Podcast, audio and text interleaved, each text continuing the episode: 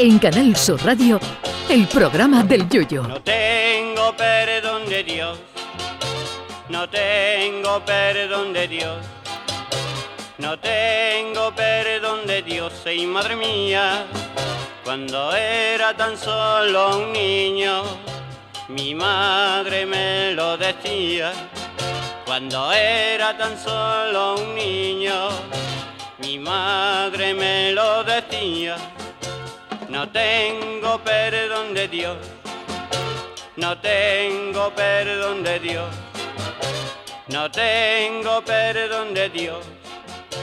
Perdóneme usted, madre mía pues sí, señor, un día tan patriótico como el Día de la Constitución es el día que ha elegido la selección española de fútbol para entrar por la puerta grande en la venta del Nabo, prestigioso establecimiento hotelero que aloja a todos los que caen en una competición.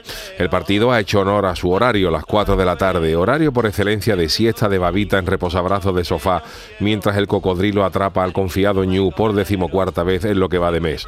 El Marruecos-España lo podrían poner a partir de mañana como anestesia en los hospitales españoles. Si la operación es menor, basta con ponerle al paciente la primera parte y si la anestesia es general, se le puede poner hasta la tanda de penaltis. Mucho toque y mucha posesión, pero siempre he dicho que la posesión no gana nada. Más posesión que tuvo la niña del exorcista y miren, ni un mundial tiene la criatura.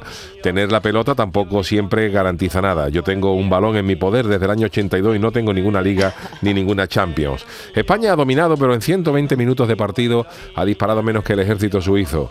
Y lo de los penaltis ya ha sido el no va más. Hemos metido ni uno de los tres que hemos tirado.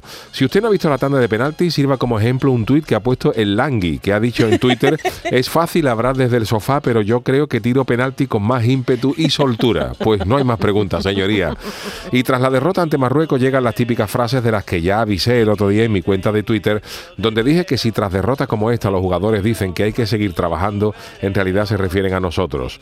Y el mismo Luis Enrique, tras el patinazo de hoy, me ha vuelto a darme la razón y ha puesto en su cuenta de Twitter un tweet donde sale con toda la cara del que ha comprado un iPhone 3 en Wallapop y cuando abre el paquete tiene un ladrillo, el siguiente texto no ha podido ser, lo hemos intentado, pero no ha sido suficiente. Sentimos no haberos dado una alegría, así es el fútbol y la vida y a, y a levantarse. Pues efectivamente, mister, a levantarse, concretamente a las siete y media de la mañana para darle el desayuno a los niños y llevarlo al colegio.